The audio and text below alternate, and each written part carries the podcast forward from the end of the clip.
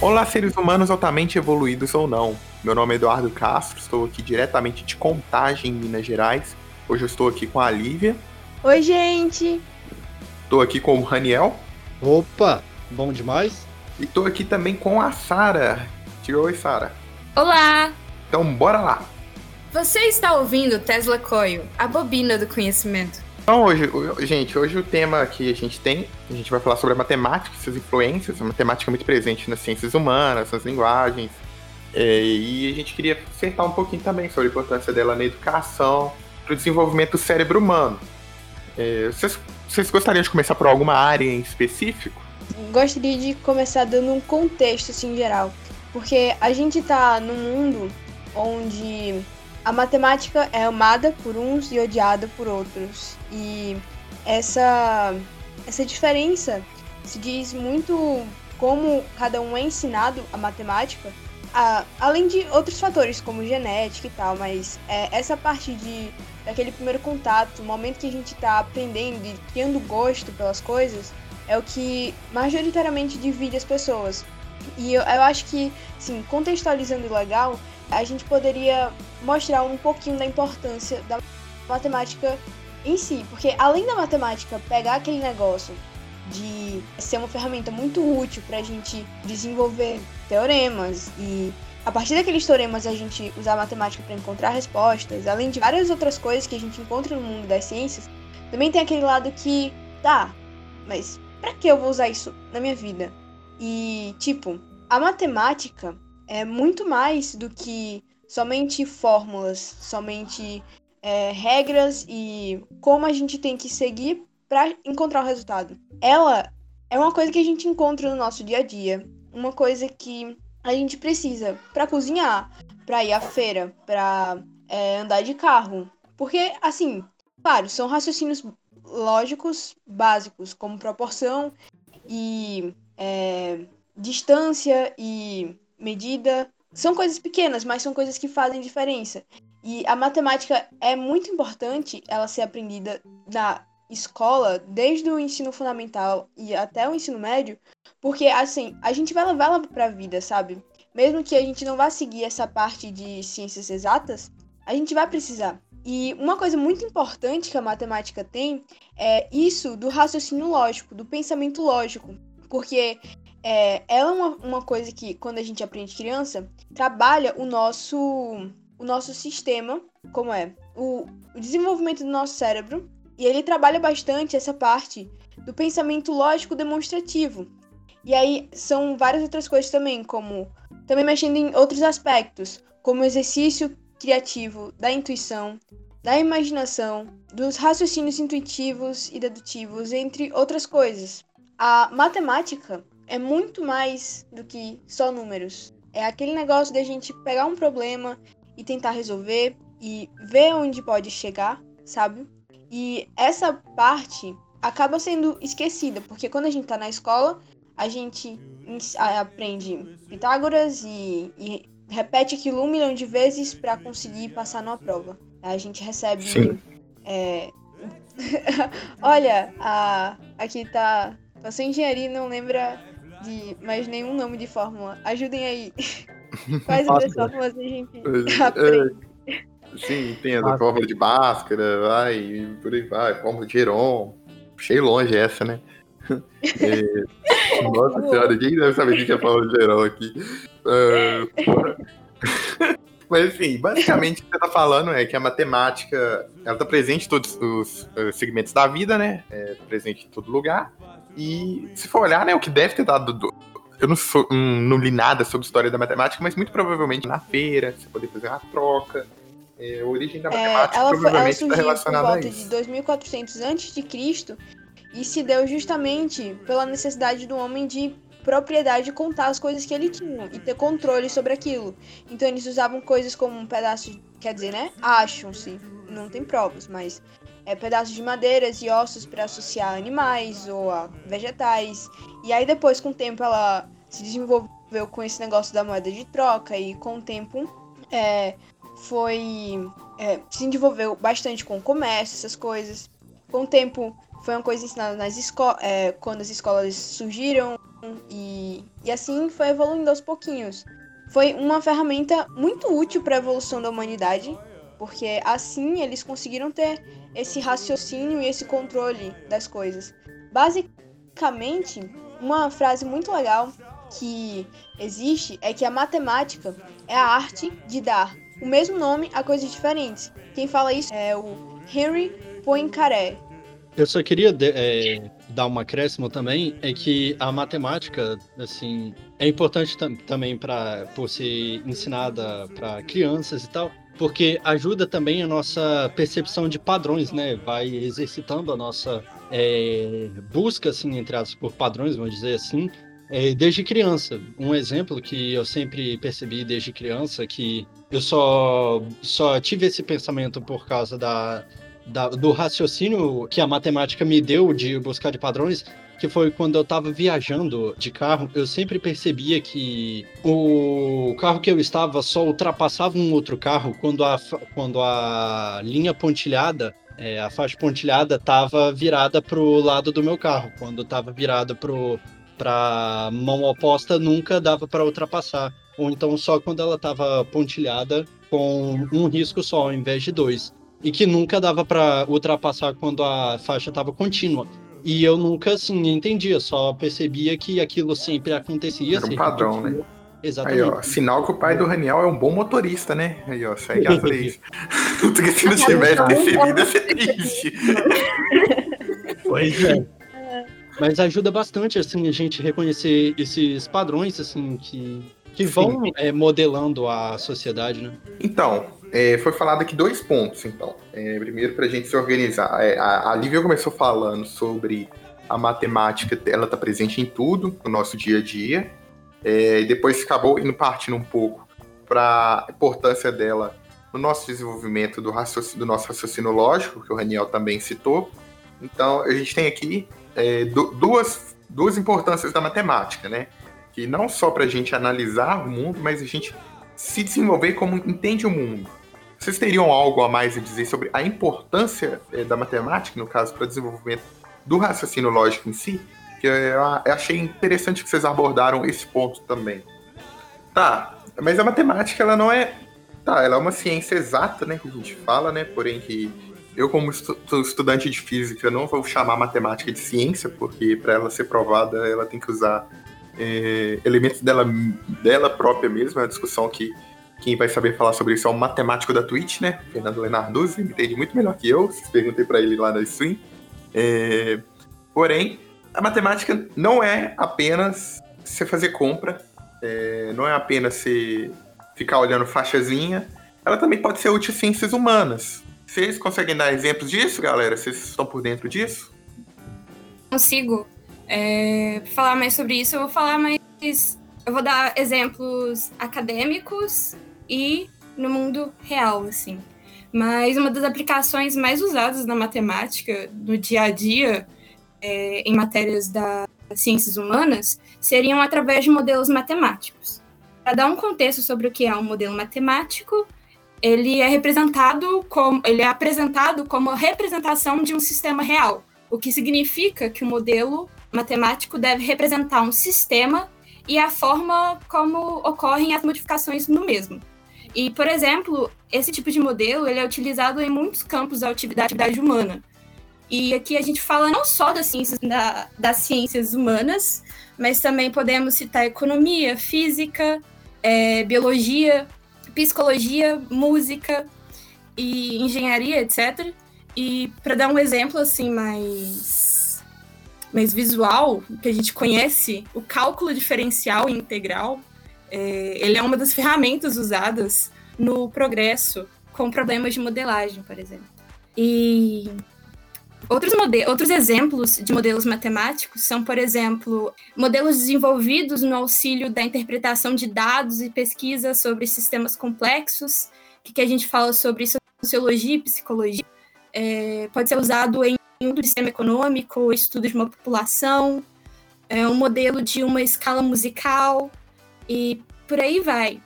Até mesmo na estética, que, em específico, é muito interessante falar sobre o estudo da beleza e estética em matemática, porque aqui a gente cita a sequência de Fibonacci e a divina proporção, né?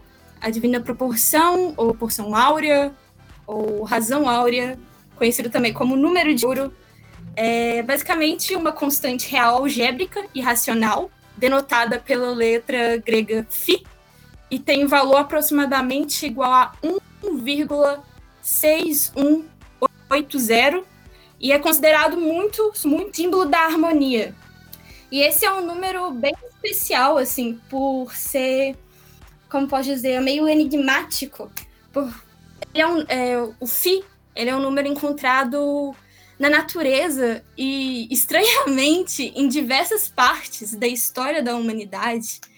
É, que nem, por exemplo, no Egito, as pirâmides de Gizé foram construídas tendo em conta a razão áurea, tipo, a razão entre a altura de uma face e a metade do lado da base da grande pirâmide é igual ao número de ouro. Ou, e também no Partenon grego, que é o templo que representativo do século de Péricles, ele contém a razão de ouro no retângulo da fachada. E quem foi o escultor disso foi Fidas, né? É, foi o arquiteto encarregado na construção desse templo, e daí que vem a escolha da letra para representar o número, Fi, de Fidas. E também, para dar outro exemplo, é, os pitagóricos usaram a seção de ouro na construção da estrela pentagonal, etc. Só para saber, Mas... né? Então, os povos antigos eles tinham um, um conhecimento ali é, de matemática é, mais avançado do que a gente imagina, né? É, se você for ver. E interessante que você citou é a questão da sociologia, né? A gente, muitos casos aí, às vezes na sociologia, se você for fazer uns casos, sei lá, ver a quantidade de homicídios, por exemplo, no país, se está aumentando, diminuindo, é, às vezes se formular políticas públicas, é, usa matemática básica ali, mas é, no caso é útil, né? É, pois é. E no caso da economia, né, é algo mais complexo, né? Porque tem ali uma barreira entre ciências humanas e exatas. Se o João tivesse aqui como host, eu ia ficar zoando ele, porque eu, eu tenho uma piada com econofísicos, que é o que o pessoal fala, a sociedade é um gás. É, zoando aí. Por causa, às vezes, para poder enxergar padrões da física né, na sociedade, é, em padrões econômicos, desculpa, padrões da física na economia. E é curioso como é que a matemática pode ir tão, tão além. É, agora matemática também, é curioso isso, porque o número de Φ, é, o número Φ, né, ele, ele pode ser aplicado na odontologia e estética também, né, porque por Φ ser um número que representa a a, perfeição, por assim dizer, perfeição estética, é, é muito interessante isso. E existem, tipo, vários, não só na questão física da coisa, mas também está presente na música, como por exemplo é, nas peças de Beethoven e de Claude Debussy. E também existem estudos que comprovam que o número, o número de ouro ele estava presente em textos escritos por Victor Hugo e Shakespeare. E você pensa assim, são, são coisas tão diferentes. Exatamente, é, é, é coisa tão diferente, mas só que tem conta presente em, em várias outras áreas. E é por isso que é um número enigmático, assim, né? Eu acho que dá até para fa fazer um, um episódio explicando mais sobre o número de Fi, porque é realmente muito, muito é um assunto muito extenso. Uma pergunta, você sabe dizer como é que, tipo, estaria presente nessas coisas? Como é que um número de ouro estaria presente na obra de Shakespeare? Na literatura, existe uma pesquisadora que ela chama Matila Gica.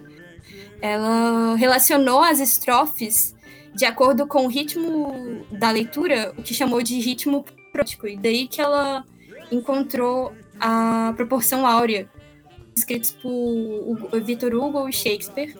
E na música, é, isso se encontra na divisão rítmica de compassos. Eu acho, assim, muito genial. Caraca, muito massa. Muito legal. É, que assim, puxando um pouco de, do, do uso do número de Fi na história, mas só que também dando nome aos bois, a gente pode falar aqui sobre o trabalho do Leonardo da Vinci, né, que ele é o conhecido como matemático, apesar de não ter feito grande contribuição para a área científica. Só que ele é conhecido assim porque ele usava os seus conhecimentos da matemática nas suas obras de arte. Um exemplo tradicional disso, por exemplo, é o homem vitruviano? Que é em forma de estrela de cinco pontas, que foi inspirada no pentágono regular. Daí a gente também encontra uh, o uso do número de ouro na obra dele. É, é o Fi? É Fi, exatamente. E a gente também pode citar a Mona Lisa, né?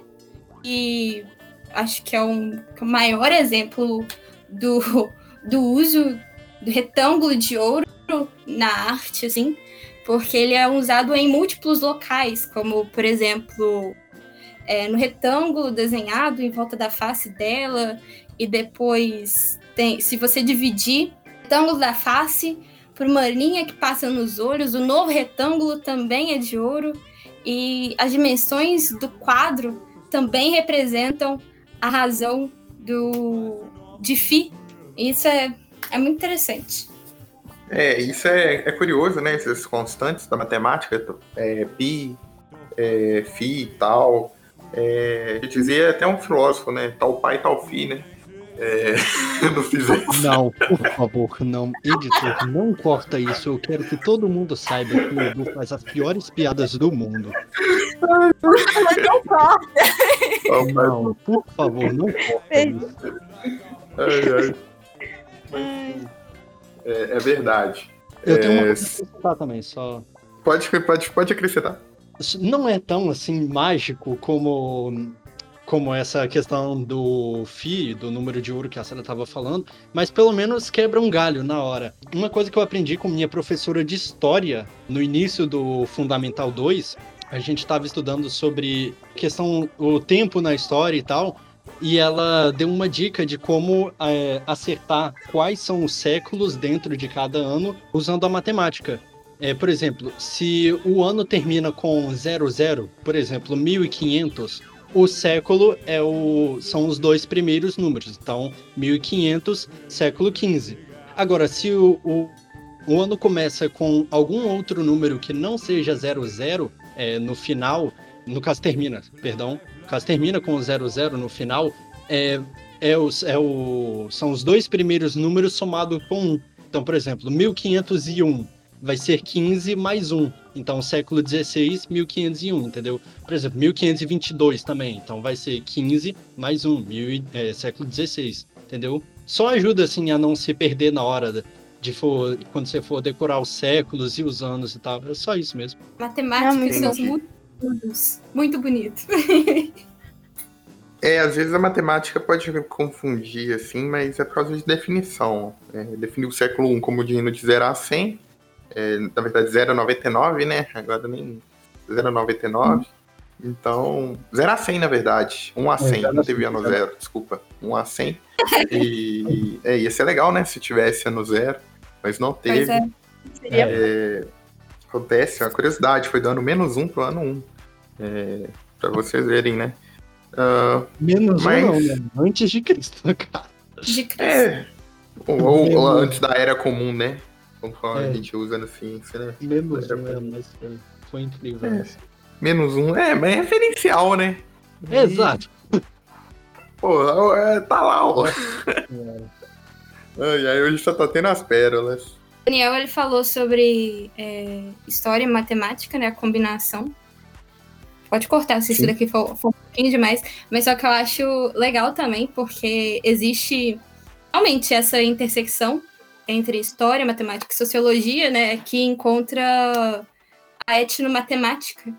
É tipo assim, essa coisa, a gente geralmente faz essa. Como eu posso falar? Parte isso, mas só que a cultura, ou não, ela sempre interagiu com a matemática. A matemática sempre esteve presente nas nossas vidas. Então, não dá para tirar o lado cultural disso.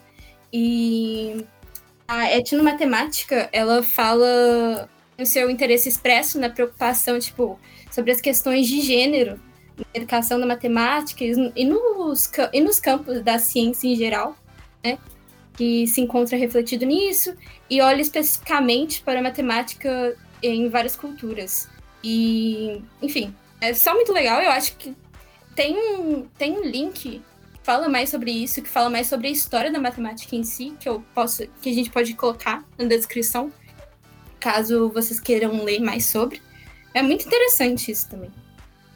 E uma coisa que eu queria acrescentar, é, já puxando para essa área de ciências humanas e tal, é, no caso, uma coisa que acho que vocês devem ter reparado no ensino médio, ou vão ver isso ainda, é que muitos filósofos antigos também eram matemáticos, como Platão, Galileu Galilei, Descartes. A gente vê obras deles, é, contribuições deles em ambos os lugares. Isso se reflete muito no, no questão raciocínio lógico e a forma como eles pensavam. Porque a filosofia tem isso de observar, anotar, é, experimentar e ver o que acontece e buscar um resultado com relação àquilo. E é também muito relacionado ao que a matemática e também outras ciências como física, astronomia possuem. Então, matemática e filosofia durante a história sempre andaram assim um pouco juntinhas e apesar de serem tipo vistas como totalmente opostas, ah, o mundo humano de filosofia e o mundo exato de matemática. Sim, a filosofia tem um questionamento ali, né? Não necessariamente uma experimentação, mas um questionamento de ideias Sim, ali. Isso. É, é, bem interessante o que você disse, realmente. Antigamente, é, as áreas eram mais próximas, assim, as pessoas que estudavam. Estavam, Descartes, por exemplo, tem contribuições imensas na filosofia, na matemática, né? O plano cartesiano não é à toa, é, leva o nome dele por causa que Descartes, ele ele teve presente na matemática, na física também, pessoal. A física era chamada de filosofia da natureza, né? Então, realmente, essa relação existe. É, então, por isso que aquelas briguinhas de humanas e exatas, às vezes, podem ser brigas bobas. Você pode estudar de tudo um pouco, é claro, sem priorizar o que você tem na sua carreira, mas no, no fim tudo é conhecimento, né? Diferentes formas de se analisar problemas. Você acaba se relacionando às vezes uma coisa ajuda a outra. E esse negócio de interdisciplinariedade ajuda bastante. Sim. Enfim, a gente falou aqui, né, da matemática e das humanas, e a matemática também tem relação com as linguagens, né? A gente viu que uma, uma forma de linguagem que, tem, que temos é a música, foi falado, da relação do número φ é, com a música. Mas a matemática tem, tem, tem outras relações, né, na linguística, né? Exatamente. É, aqui é legal falar sobre linguística computacional, é um campo multidisciplinar, né? Que envolve inteligência artificial, informática, claro, linguística, é, utilizando processos computacionais para manipulação da linguagem humana. O objetivo disso é desenvolver, através de um modelo lógico formal, sistemas com a capacidade de reconhecer e produzir informação representada pela linguagem natural. É, esse, essa área de pesquisa, como muita coisa relacionada à área da computação também, né? Começou no século XX, mas mais precisa na década de 1950, por causa dos Estados Unidos, que usavam computadores para traduzir de forma rápida e autônoma documentos redigidos em outras línguas. Mas só que hoje em dia, através, além da aplicação tradu, tradulógica, a gente tem também é, reconhecimento de fala, síntese de voz, mas Agora foi o Ronald aqui, pô. Tradulógica. Tradulógica. Ah. O que é tradu... Vamos lá, o que é tradulógica? Eu falei tradulógica? Falou. Não falou, gente? Pediu mesmo. Falou tradulógica, foi meio Ronald agora. Ronald explica as palavras. é tradição, se for a palavra difícil, tem que explicar, igual o Ronald. Foi mal. Enfim, além, além da, da aplicação na, na área de, de tradução. É, a gente também tem, hoje em dia, o reconhecimento de fala, a síntese de voz, máquinas de busca, é, correção automática em processadores de texto, que a gente está mais acostumado, né, hoje em dia, com, com, celular, etc e tal. E exemplos disso, eu acho que. Não, eu posso estar errado aqui, mas eu acho que Google Tradutor, a gente pode falar que é algo bem próximo da gente. E o mais interessante é que em 2012, um programa elaborado por três pesquisadores brasileiros conquistou o primeiro lugar na mais importante competição é, internacional sobre é, em linguística computacional, né? E que é a Conference on Natural Language Learning. E acho, acho interessante isso. O nosso país está lá na frente, a gente tem tanto pouco contato com isso às vezes, a gente nem sabe. Uhum. Bem, então a gente entra no caso da aplicação da matemática serve para tudo. Que é uhum. na programação que através do machine learning, é, às vezes até como é que os conteúdos são filtrados no YouTube ou coisa do tipo, a base do machine learning tem uma base fortíssima matemática ali. Então, você vê como é que a matemática está em tudo, né? É, até nas preferências de vídeo recomendado para você no YouTube tem ali o código matemático. Sim, e eu queria também fazer um adendo aqui, falar um pouco da minha, da minha ainda pouca experiência estudando computação, que no caso quase tudo ou uma boa parte é, da computação envolve muita coisa de matemática, como por exemplo automoção. É, quando tá tipo controlando um foguete lá em cima, aquilo é, é pura é, lógica matemática, porque é necessário saber os ângulos certos, a quantidade necessária de, de combustível, a força que aquele foguete vai precisar para sair do solo, a velocidade do vento e diversos outros fatores que vão ser calculados e, se forem calculados errados, pode acabar explodindo o negócio. Além de controlar carro, controlar até um portão de garagem, assim, e envolve muito matemática. Claro, o seu telefone também vai envolver muita matemática, porque foi necessário fazer muitos cálculos para projetar ele e chegar no resultado final que ele está aí. Questão de, de processadores e diversos outros fatores que são essenciais para o funcionamento dele. Então, assim, matemática no mundo da computação é uma coisa muito frequente e praticamente tudo que você vê, você pode imaginar alguma forma de que foi necessário usar matemática naquilo para conseguir produzir aquilo, seja desde produção de alimentos até um lápis. A computação, pode me corrigir se eu, se eu estiver falando algo errado, mas só que na computação tem muito isso de, de ser uma. de se aprender uma nova linguagem, né? Você aprende a, a falar Sim. a língua do computador. Exatamente. E tem uma. Assim, eu fazendo, tô fazendo introdução à programação, então eu sei muito pouco, mas só que aprendendo Python, a gente vê basicamente matemática. A gente aprende como que resolver conta de matemática no computador. E é algo, assim, muito interessante, porque a matemática em si também é uma linguagem. No, no ensino fundamental, assim, a gente aprende a falar, a ler matemática, né? Com questão de símbolozinhos lá, etc e tal. Isso é, isso é muito interessante, a, esse casamento quase de áreas que são assim, dadas como tão diferentes, né? Então, é, é algo que acho que é algo que a gente está percebendo ao longo desse episódio é como é que a matemática está em tudo, porque a gente fica, a gente cansa de valorizar aqui ramos como astronomia, a física, a computação, mas sem elas a matemática não existiria. E é engraçado, né, que no fim das contas o que dita a matemática são, é, um, é um pouco da filosofia, né, por causa da lógica ali, de, uhum. você partir ali do mais um igual a dois. Então, é, é, curioso como é que a matemática e a filosofia, elas regem é, o mundo que a gente conhece, é, ou pelo menos o entendimento nosso do mundo como conhecemos.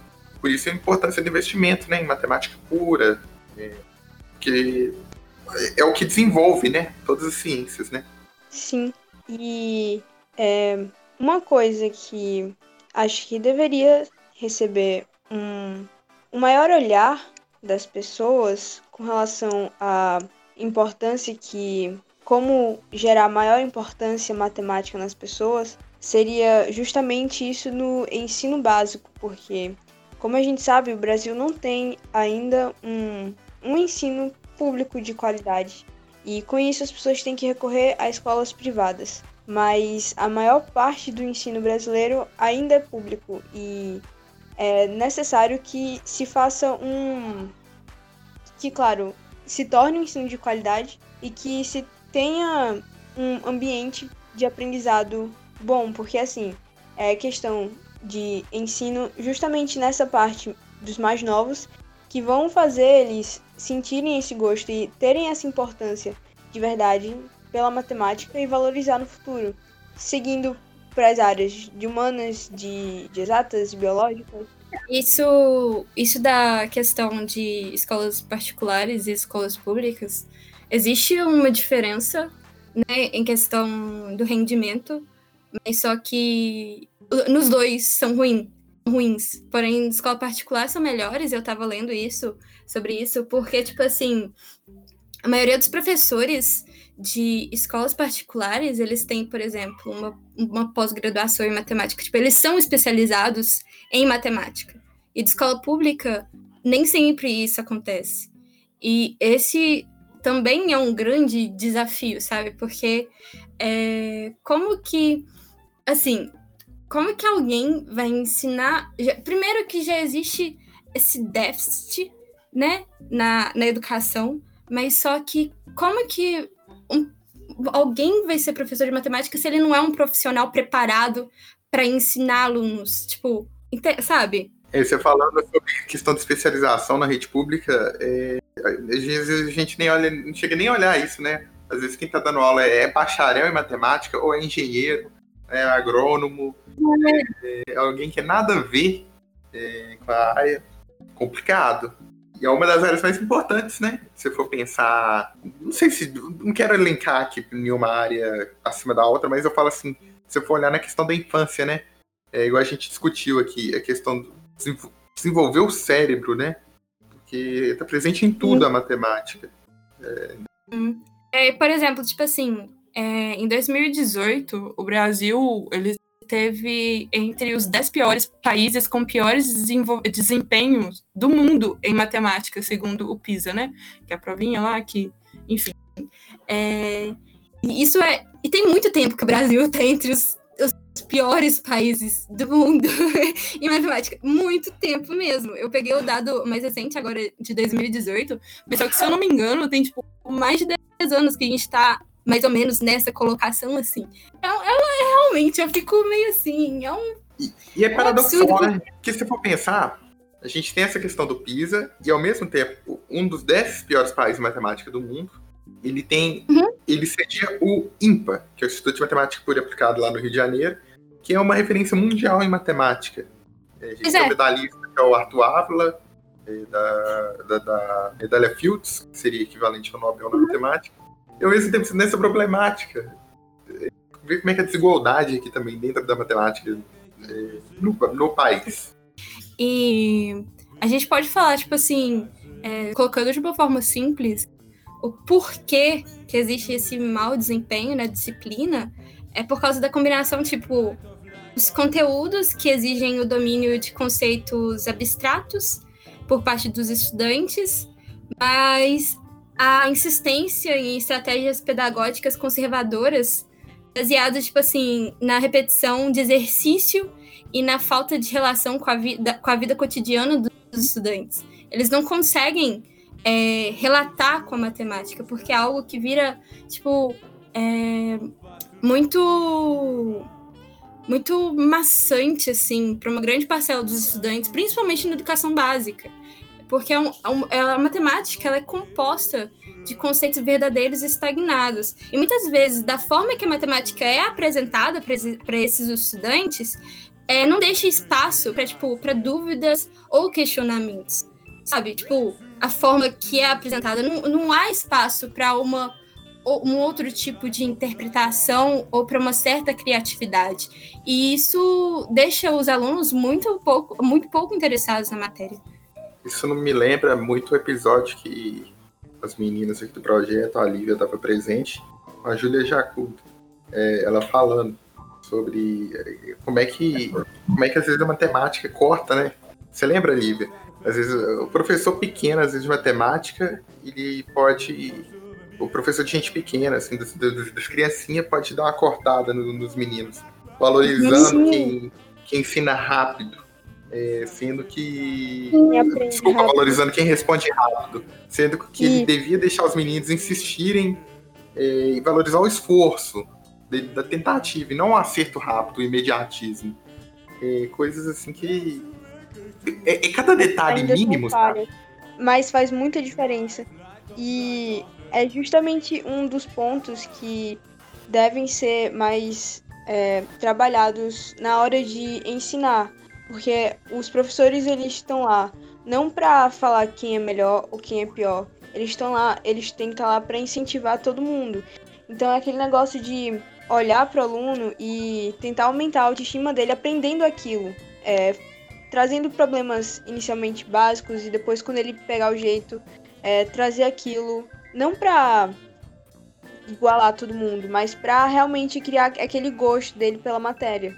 E foi uma das coisas que a uhum. Júlia falou, que ela é justamente professora é, nessa área e ela quer mudar desde a base, que é a, o foco dela, além do canal do YouTube dela, né? E foi uma das coisas que ela estava falando, que é justamente isso, de é, os professores terem seus preferidos e aplaudirem aqueles que dão respostas rápidas, mas que na verdade deveria ser aquele negócio de. Ah, de esforço, né? Isso, esforço.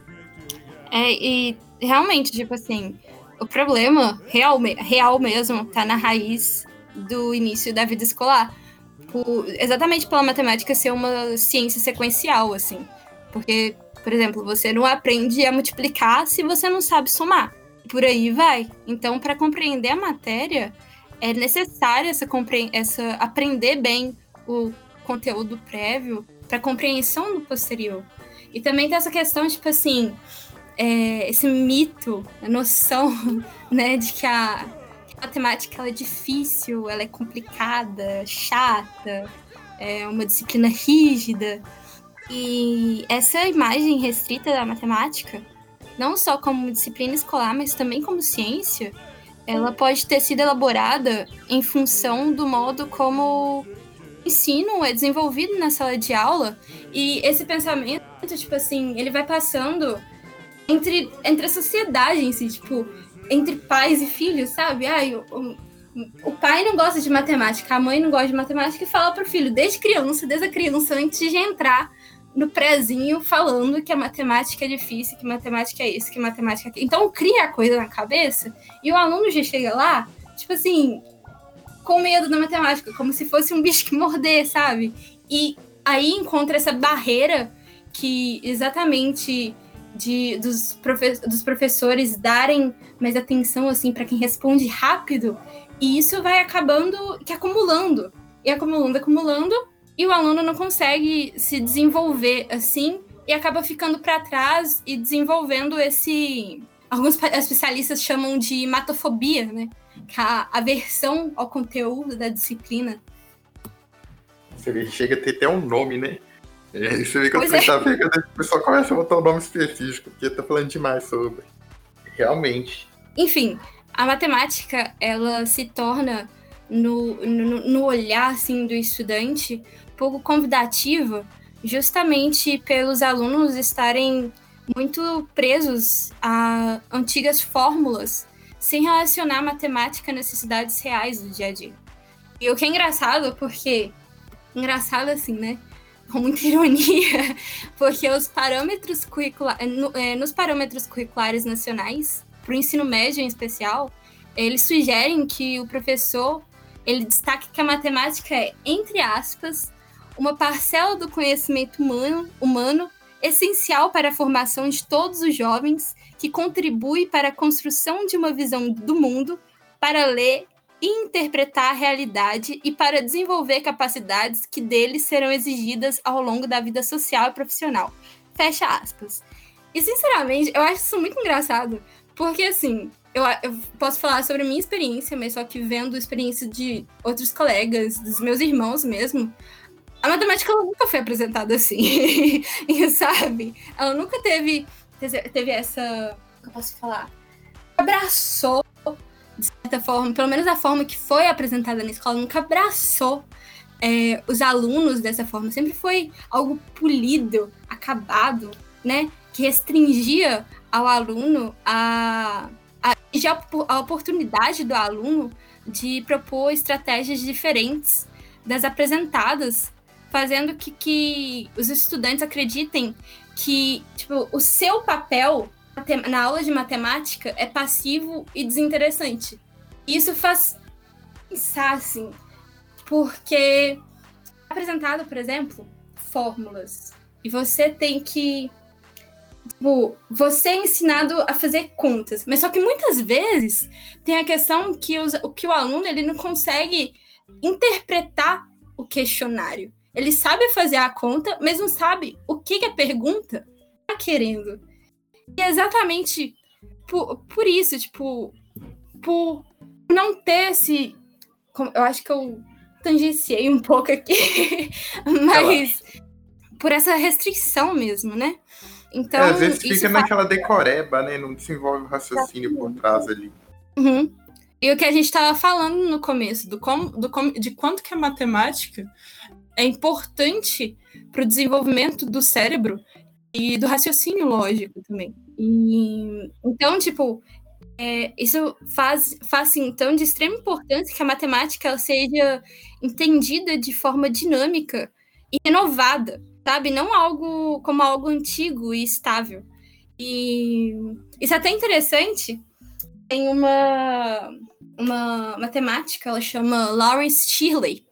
Ela, na verdade, ela atua na área de etnomatemática. Eu falei antes, mas ela diz o seguinte, que eu achei, eu achei, eu achei muito interessante que ela fala sobre, tipo assim, nos livros os autores sempre concentram no desenvolvimento significativo, tipo, da matemática feita por egípcios, babilônios, gregos, europeus do século XVI a XIX. Isso dá muito a ideia, e até mesmo aqui a gente falou muito da história da matemática, né? Mas só que da história antiga. Isso dá muito o, a ideia de que a matemática ela tá estagnada. Ela até brinca que a Shirley, ela até brinca que tipo assim, que a matemática ela foi direto de é, dada de Deus direto para o caderno do estudante, sabe? Que não teve uma a ideia assim que a, a, ideia que, que nos dão é que ela não, não foi não continua sendo desenvolvida sempre foi aquilo do jeito que é sim perfeita colocação é, tem problemas né que ainda na matemática não foram resolvidos e ainda vale vale milhões de dólares é, vocês uhum. podem pesquisar no Google aí vocês conseguem achar problemas que dá muito dinheiro se você conseguir descobrir Exatamente. a matemática está incompleta ainda tem vários pesquisadores tentando resolver problemas de matemática tá longe de ser completo. É um negócio muito doido, velho. Exatamente. E, por exemplo, é, eu acho interessante quando a gente faz essa ponte assim da matemática mais, mais moderna, né? Que a gente pode falar sobre matemática aplicada, por exemplo, que são tipo são, são coisas muito interessantes, sabe? A gente pode. A matemática que a gente vê na astronomia, a matemática que a gente pode ver na economia. É tipo, é muita coisa. Literalmente, muita coisa que está sendo. que foi desenvolvida no século XX e ainda está sendo desenvolvida no século XXI. E tem muita coisa que a gente não sabe. Mas só que isso é guardado tem um, seg um, segredo, assim, não é, não é falado, exposto pra gente dessa forma. E eu acho que acaba que os alunos gostam de matemática, têm interesse de matemática, por matemática, eles acabam pesquisando por fora, sabe? Tipo, não é porque eles tomam gosto por causa da escola, é porque eles têm algum outro contato com a temática e eles acabam entendendo isso de uma outra forma que não foi proposta pela escola. Sim. É, é, incrível, né? Como é que a escola às vezes pode dar caminhos que às vezes não são os melhores. É, talvez com a falta de planejamento e tudo. É, nem sempre o que é passado nas escolas acompanha o que os educadores pensam que deveria acontecer. E isso é a dificuldade não só de escola pública. As escolas particulares estão melhores, mas também não estão tantos. Assim, se eu for pensar, é, às vezes tem a limitação, professor, os professores não podem inovar muito no ensino, por causa de uma demanda por vestibular, coisa do tipo. Esses aí são outros problemas. Uh, mas realmente, o que você falou faz sentido. E... O buraco é muito embaixo, né? Sim. E cabe aos educadores, claro, continuar estudando para tentar resolver esses problemas. é, da educação na matemática e cabe ao governo tentar arrumar políticas públicas, né? Políticas que per permitam que os professores que tenham profissionais qualificados nas escolas públicas e, e, que, e que os profissionais qualificados que já existem nelas possam trabalhar, né? Em condições adequadas e possam aplicar seus métodos. Mas aí é, é uma confusão que não vai ser a gente que vai dar a solução e nem vamos conseguir falar sobre, né? Porque é muita coisa por trás aí. É, é um problemão. É, é, mais fácil a gente lidar com é, bilhão, é, 6 trilhões de partículas e um, um, sei lá, 7 trilhões de partículas em, em, daqui um pote de gás, não sei, do que a gente lidar com o público de educação. É a verdade, mas a gente tem mais desse, desses átomos aqui do que do gás, do que às vezes de educação. Porque o problema é complexo, as pessoas são complexas e ensinar, ensino é complexo. É, por isso, às vezes, a gente tem que, a gente tem que valorizar é, as ciências humanas, valorizar a educação, não é só valorizar a física, biologia, química, engenharia. É, tem que ser valorizado também. Só que é aquilo, né? Se a gente já tem problemas lidando com coisas que partem de, igual na matemática, partem de axiomas, na física a gente parte, a gente pode experimentar. Imagina as coisas que são mais limitadas na experimentação, que você não consegue medir. É, política pública na educação, às vezes, você vai demorar anos para você conseguir ver se deu certo, ver, ver isolar uma variável ali. Então, Sim. é realmente é um puta vendo, problema. Tava vendo um estudo é, sobre psicologia. O estudo foi feito, tipo assim, por mais de 10 anos, sabe? Pra conseguir provar uma coisa. Eu fiquei, meu Deus! Pois é. é um respeito então... total para os profissionais de ciências humanas, pra ser sincera. Pois é, é, você vê, né? Se a gente que é na física tem que ser exigido, imagina como é que tem que ser para quem quer ser um bom historiador, um bom, é, um bom educador. É, porque a pessoa vai lidar com cada coisa, que, que são problemas bem mais difíceis que nós. A gente, tem, a gente tem a possibilidade de decorar uma fórmula e seguir em frente. Já na educação, você não se decora a educação e segue em frente, você aprende. Porque você Exatamente. vai ter que lidar com problemas depois. É, é diferente, por exemplo, de engenheiro. É, então é complicado. Vida não é fácil, não. Bem, a gente está chegando aqui na parte final do podcast. A gente tem aqui a, as nossas redes sociais: Instagram, Twitter, Facebook, arroba TeslaCoicast. Estamos no YouTube com cortes e às vezes a gente publica um podcast inteiro, como foi no caso do Ricardo Galvão, no episódio 50 nosso. Tesla Coil Podcast, se vocês pesquisarem no YouTube vocês acham. Podem apoiar nosso trabalho no apoia.se barra TeslaCoicast. Gostaria de agradecer ao Elder e ao Milton que estão apoiando a gente esse mês. São nossos dois apoiadores. Ah, vocês podem, é, curtam aqui os podcasts do portal A, Porteira, tem um EgoCast que é muito da hora, tem nosso querido Daniel Gasparim. Tô com saudade do Gaspa, viu, gente? Quem, quem ouve o Ego cobra a presença do Gaspa aqui, que eu tô com saudade dele. E ouçam os outros podcasts também, tem podcast tudo aqui. Então, você tem, você tem alguma consideração pro final, Sara? Não sei se pode falar isso, mas hoje é o primeiro cast, é o primeiro podcast que a gente grava em 2021. É, e o meu segundo, do Tesla. Então, eu espero que esse ano seja de muito crescimento pra gente, a gente aprenda muito. E espero poder continuar aqui e melhorar, né, o meu trabalho. É basicamente isso. Mais uma vez, muito obrigada por vocês. Não só vocês aqui, mas também os ouvintes. E é isso.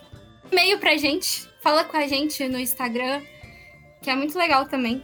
Responder pergunta, interagir com vocês, é interessante isso. É isso mesmo, mandem perguntas, mandem e-mail pra gente. Tava lembrando, esquecendo disso, tesacoiopodcast.gmail.com é, se vocês mandarem e-mail, a gente insere nos episódios. Sim. Lívia, tem alguma consideração finalzinha aí? Eu só queria agradecer. Se teve algum guerreiro que escutou até o finalzinho, manda um e-mail pra gente falando abacaxi. Nossa, a gente receber Muito bom! Se você escutou até aqui, por favor, faça isso. a gente vai fazer questão de falar o seu nome no próximo cast que a gente for gravar. E, Abacaxi, e é a gente tem que lembrar disso, receber Imagina, também meio do nada abacaxi, a gente fica, uai, o que, que aconteceu? Qualquer coisa, vocês ficarem com medo pra mandar o um contexto, pra falar que a Lívia mandou. A gente Muito- vai lembrar. E é isso, gente. Até a próxima e foi muito bom gravar hoje. Ai, ai. Estamos aqui com, também com o Raniel para as considerações finais. Hoje não falamos de astronomia, né, Raniel? Você fica mais doidinho quando a gente fala de astronomia. Eu só queria deixar uma frase é, que é bem sobre a matemática, né? De um autor desconhecido. A física é a poesia da natureza e a matemática é o idioma dela. Só queria deixar essa reflexão. E muito obrigado por você ter nos ouvido até agora. E por favor, mande Mande um e-mail para abacaxi. Exato, Daniel. Bem, minha consideração final é gostaria de agradecer à equipe por ter gravado aqui, aos ouvintes por ser o motivo do nosso trabalho, está motivando a gente continuar aqui, e confiram nossos outros episódios, caso você esteja andando, andando na caminhada. Manda e-mail contando como é que você ouve o Tesla, se você ouve caminhando, se ouve, sei lá, parado, se... A gente teve o caso do Cadu, que ouve podcast enquanto estuda, prestando atenção numa coisa e na outra ao mesmo tempo, o caso mais curioso que eu escutei até hoje. Então, é, é isso, pessoal. Até a próxima. Valeu!